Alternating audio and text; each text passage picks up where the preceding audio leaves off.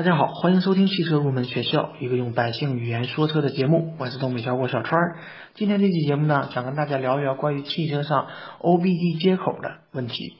可能大多数车主听说过 OBD 接口这回事儿，但是对于 OBD 接口到底是什么样的东西，有什么用，不是特别的了解。有的车主呢，可能去 4S 店保养的过程当中，看到过汽车维修工检测过程中，将一个专用的电脑检测仪插入到一个看不清位置的插口，然后车辆的故障码就可以被清除。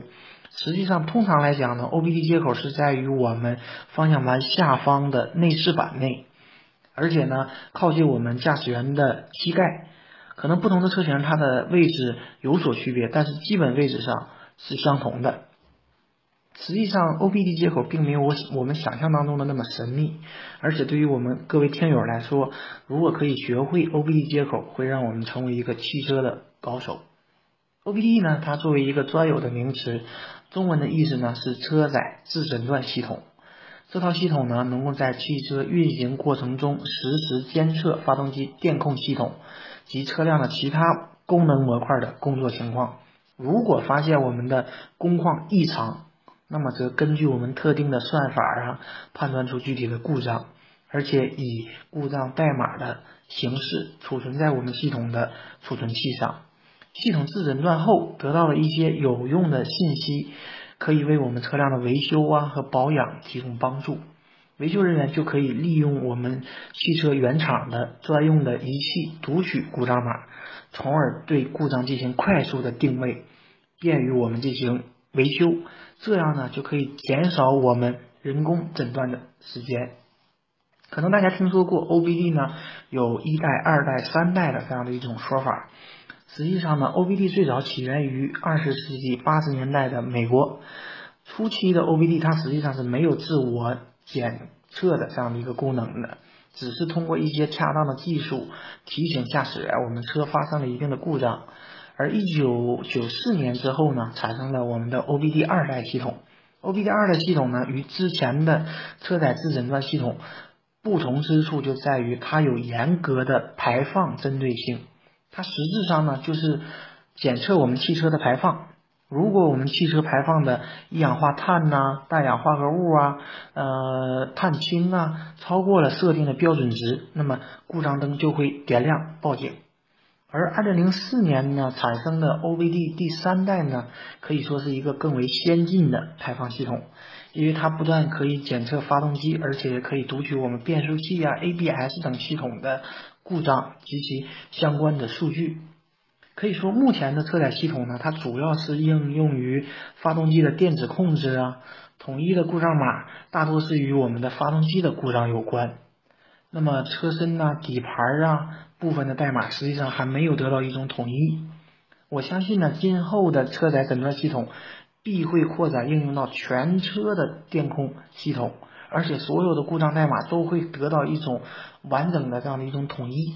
而且随着我们 OBD 技术的发展，它对于我们汽车维修人员的水平的要求呢也越来越高。所以呢，各位车主如果去 4S 店修车的过程当中，不妨跟我们的维修人员聊一聊关于 OBD 的问题。他们可能会认为你非常的专业，而不会去欺骗你。好，关于 OBD 技术呢，就跟大家暂时聊这么多。节目最后呢，也欢迎大家添加我们的节目公众微信号“小川汽车入门知识”，也欢迎大家加入我们的汽车研究团队的会员。成为会员以后呢，我们将会为您分配一位专人的汽车咨询助理，为您解决一切您关于汽车的选车、用车和汽车故障方面的问题。好，节目最后呢，一首好听的歌曲送给大家，祝大家生活愉快。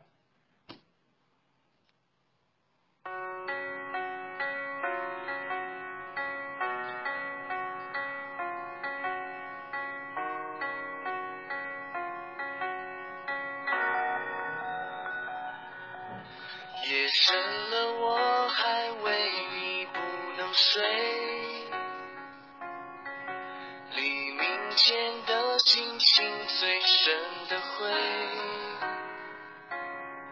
所有为难的你，不知怎样去面对。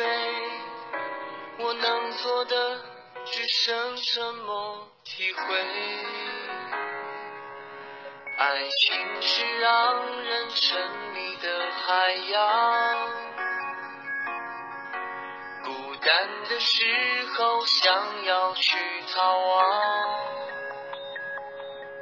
转身的一瞬间，你出现在我身旁，你的眼泪让我不敢开口讲。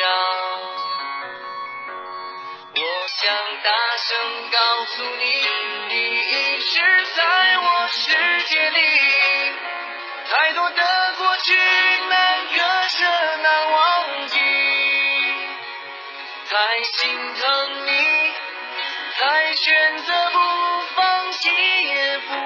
强。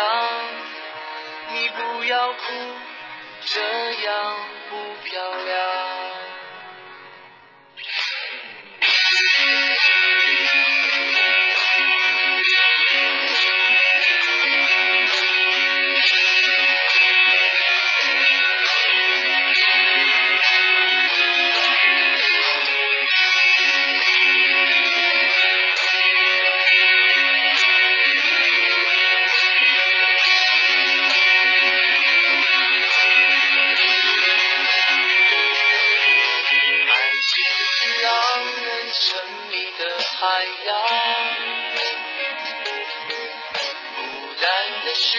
后想要去逃亡，转身的一瞬间，你出现在我身旁，你的眼泪让我不敢开口讲。我想大声告诉你，你一直在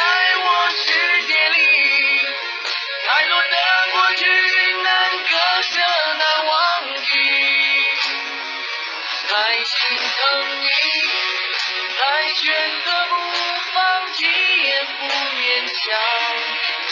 你不要哭，这样不漂亮。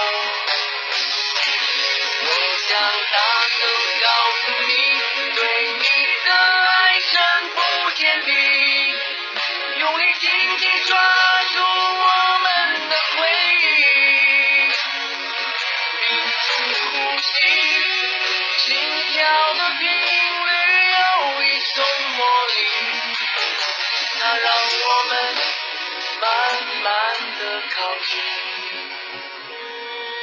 我想大声告诉你，你一直在我世界里。